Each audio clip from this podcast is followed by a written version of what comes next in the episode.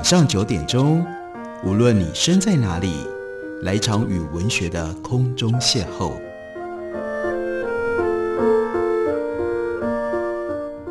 杨照谈书，邀您一同遨游文学世界，认识古今中外的经典之作。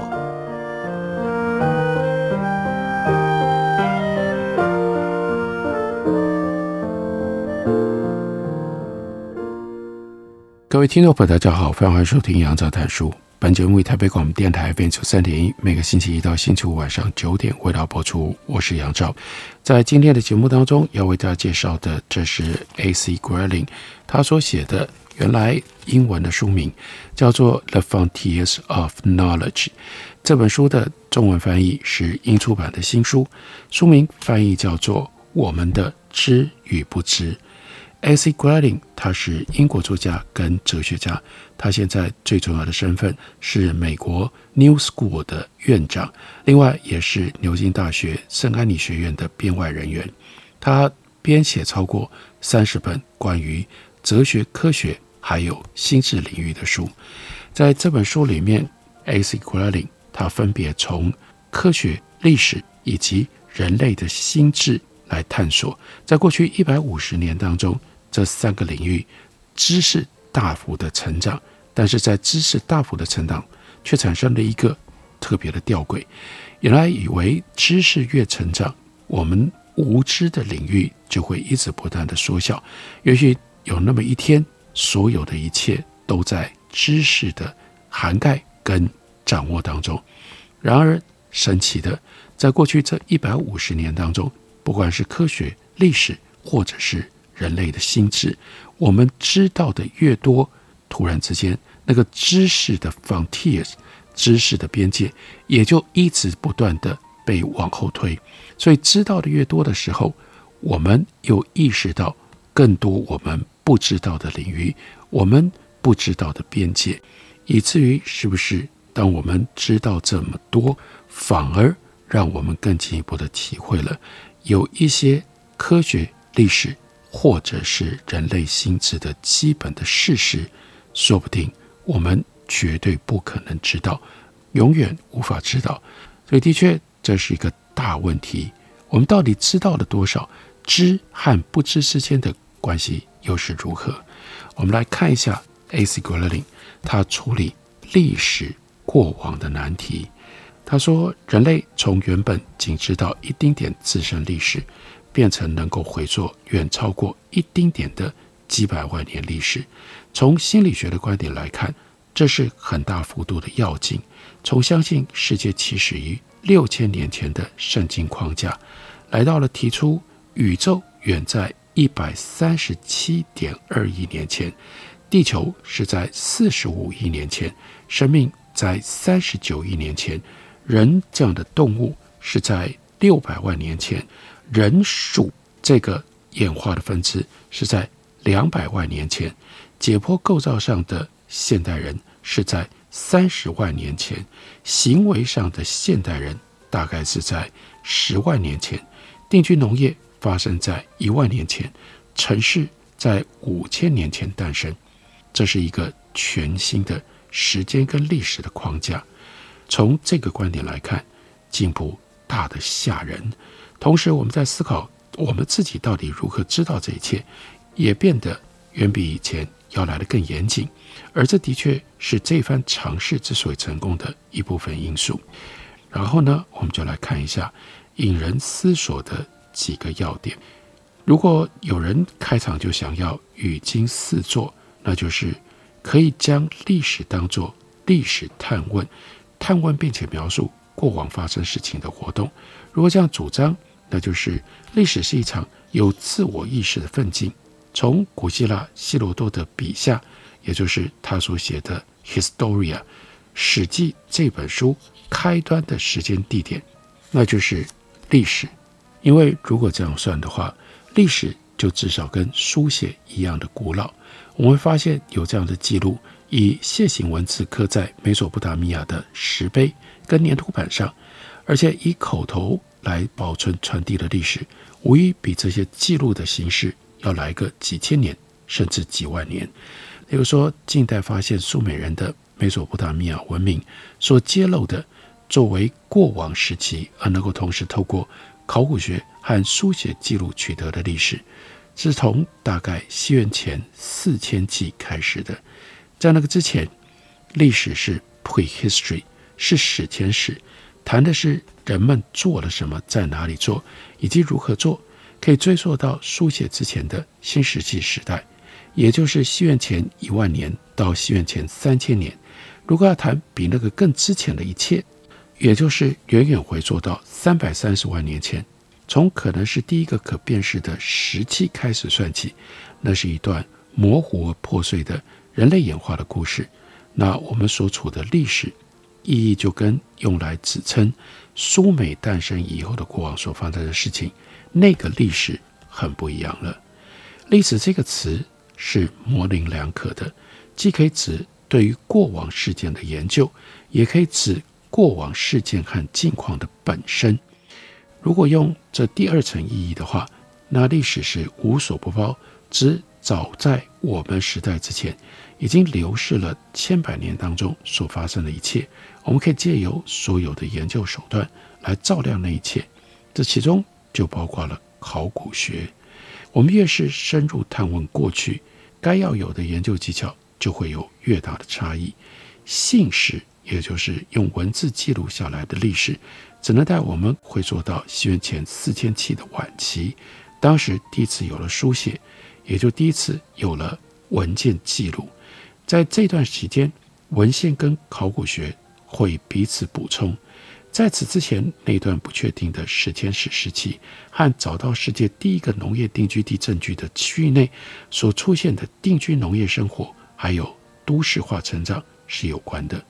考古学这个时候就得靠自己，意味着没有文字资料可以提供补充了，把我们带到大概是一万到一万两千年前，在那个之前，人类的历程以及演化上的祖先。是古人类学的领域，会有更多套的考古技术在那里掺上一脚。最早的一个例子是人类从事各种农业和定居生活的时间。关于历史的一个关键整体问题是，也就是第一种意义上的历史，那是历史探问的活动，产生了第二种意义上的历史，也就是让我们知道过去发生了什么，还是倒过来，我们很确信自己有办法发现。过去发生了什么？换一个说法，那就是对于过往发生了什么，我们能不能发现客观的真实？提出这个问题的理由，过往用文字、纪念碑、地上地下的废墟、传统和回忆的形式，一直流传到今天，既不完整明确，而且往往含糊不清，又常常神秘难解。我们发现这些遗物一直残存到今天，而遗物的发现。我们附加的诠释，跟我们是属于同一个时代，这也就表示是因为我们探问过去的活动而产生了这样的历史。所以历史学家常常对过去的看法意见不合，这一点都不需要感觉到意外。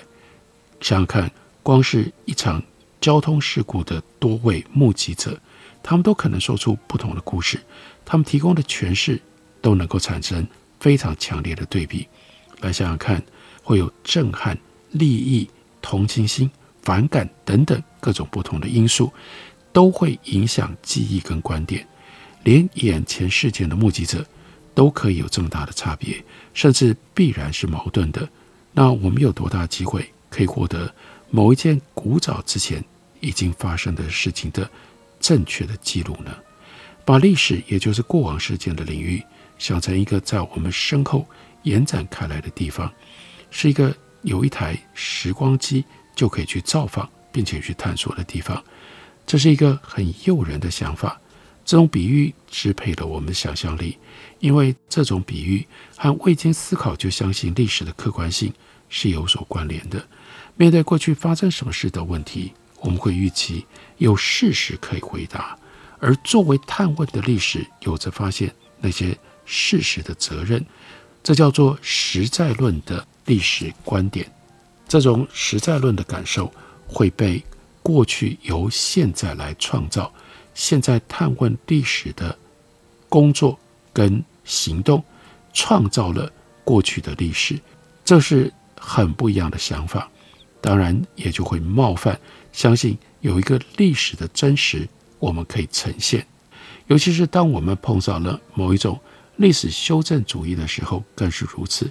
而他呢显然很有偏见的时候，大家就更会觉得遭到冒犯了。好比说，否定纳粹有对欧洲犹太人进行大屠杀，那当然就会让我们理解，历史是一门创造的艺术，还是发现的科学？这绝对不是随口问问的问题。总归起来，就是要问，应该要问，而且应该要非常认真的问，有没有历史真实这种东西？那如果有的话，究竟？我们可以在多大的程度上知道历史真实？虽然历史和历史学在人类的文明社会里已经存在了这么久，但是坦白说，一直到今天，对于历史的根本的性质，还是没有办法有定论。而且很多人呢，有很多的误会和真实历史的探究、历史的呈现有相当大的差距。而在这本书里，A.C. Grading，他就借由探索知识的边界，也对于历史和史学进行了多重的叩问。我们休息一会儿，等会儿继续聊。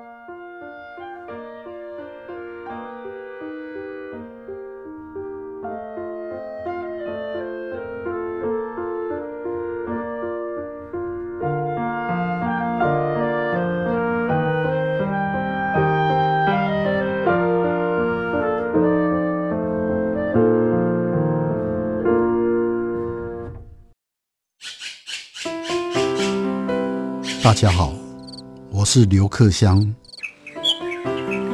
亲近自己的城市，找回城市的温暖。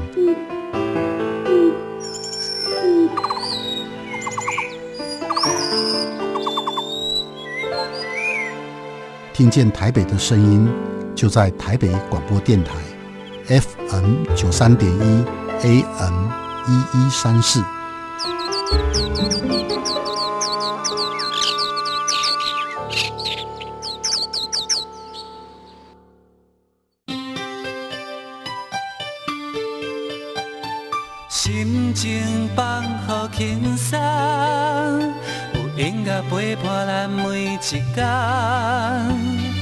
用心关怀身边的人，伫咧九三点一零台北广播电台。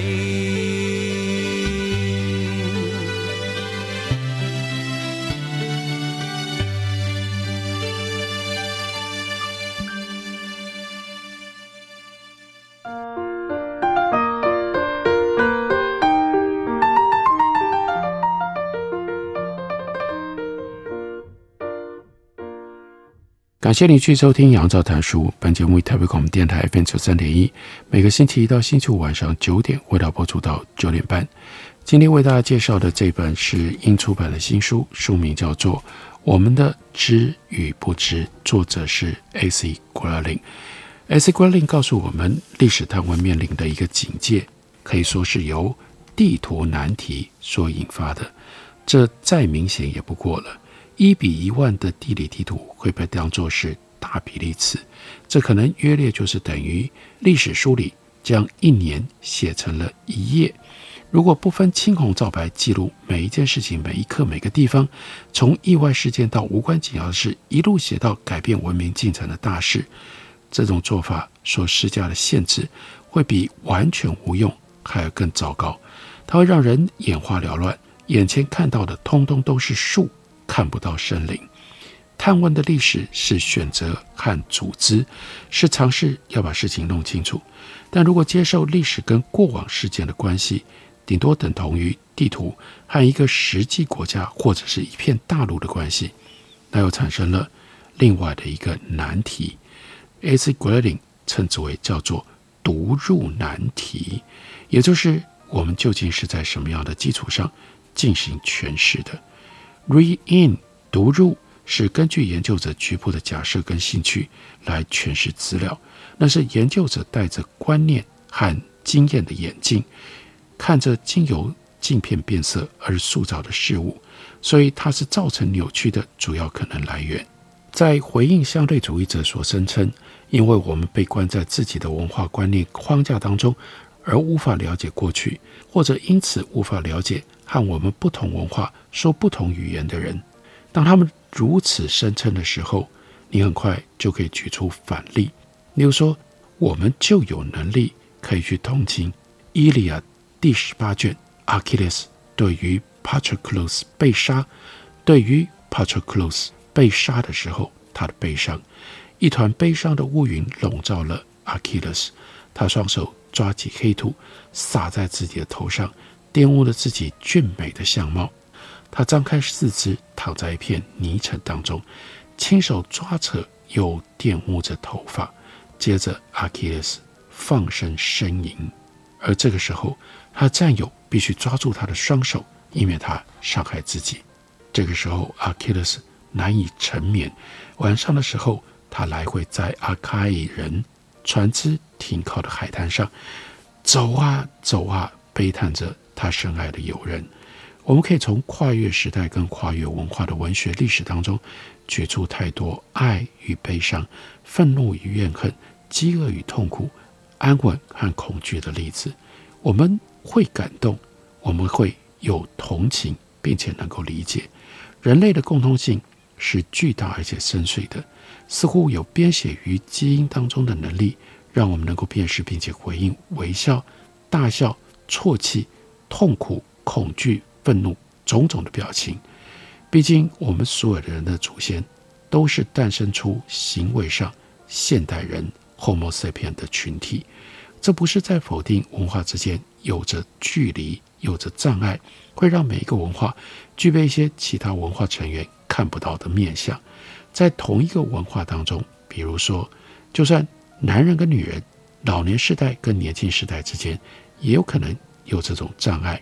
在同文化的例子里，如果相信这些障碍在根本上就是不可能够跨越的，那也太悲观了吧。出于同样的原因，人们标准的希望就是共通性可以是一座跨文化理解的桥梁。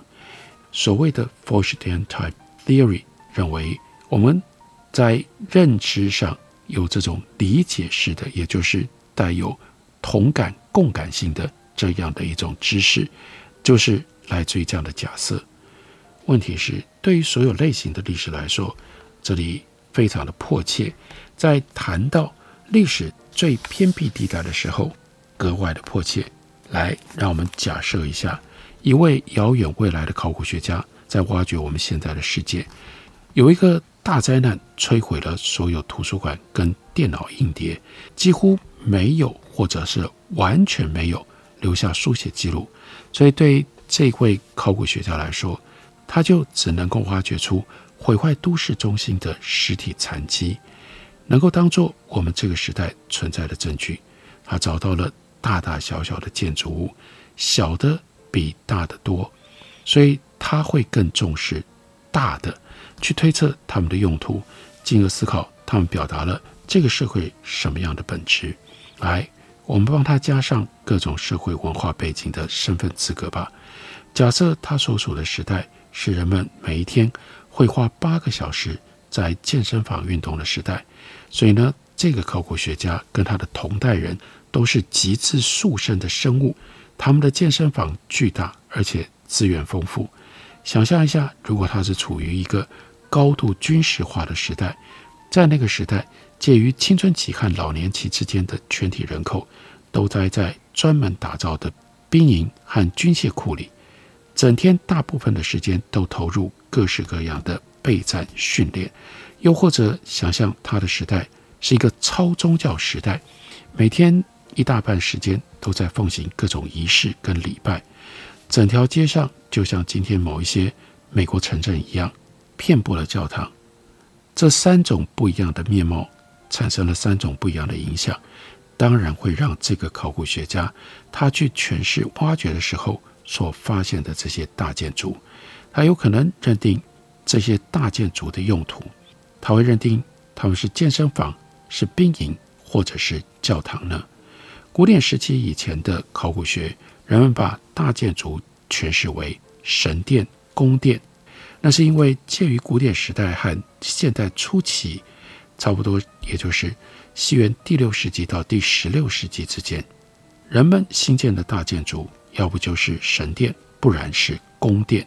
如今大建筑物就不是这样了，除了有大教堂、有宫殿，另外会有图书馆、剧院、音乐厅、学校、大学、美术馆、医院、政府办公室，整个政府办公室，整个区块的大公寓、兵营、工厂，还有百货公司。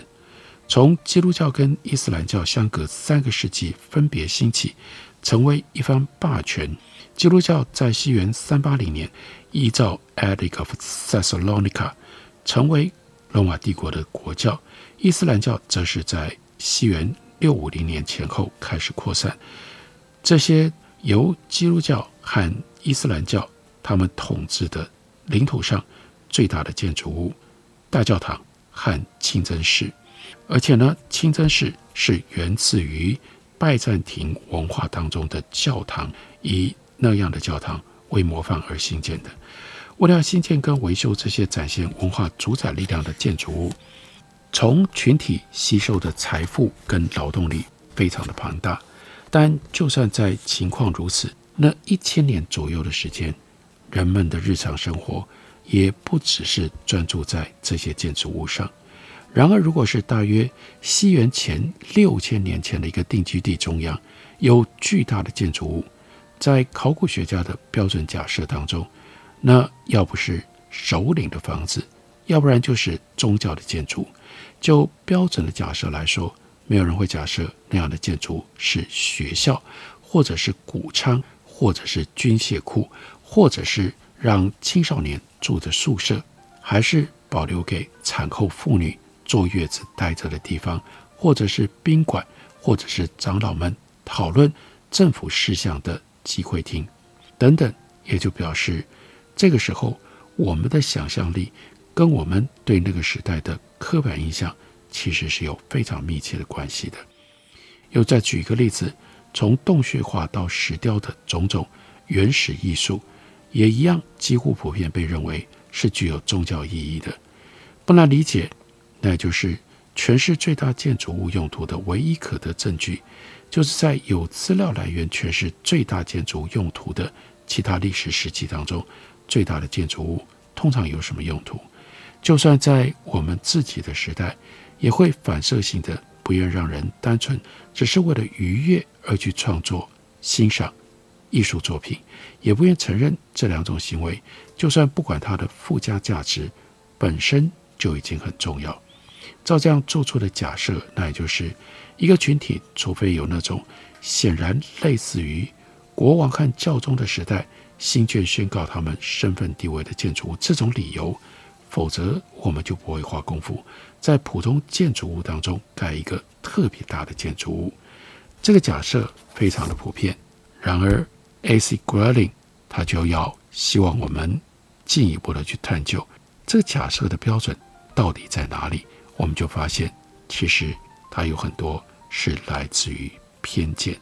近百年知识快速的发展，发现并且学习了大量关于宇宙过往历史以及人类自身的知识，而人类探问的工具跟技术也大幅进步。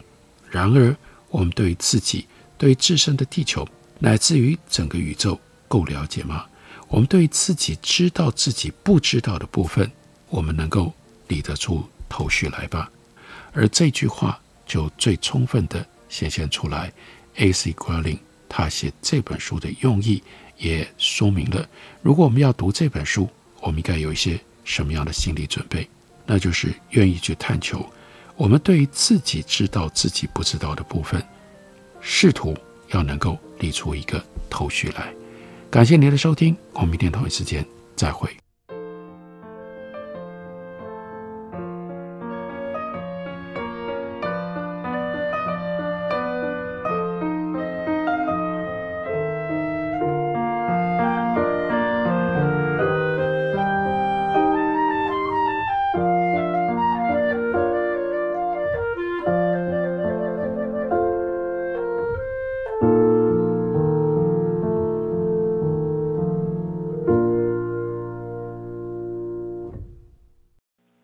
的电话无法接听，请稍后再拨。The number you have dialed is not available.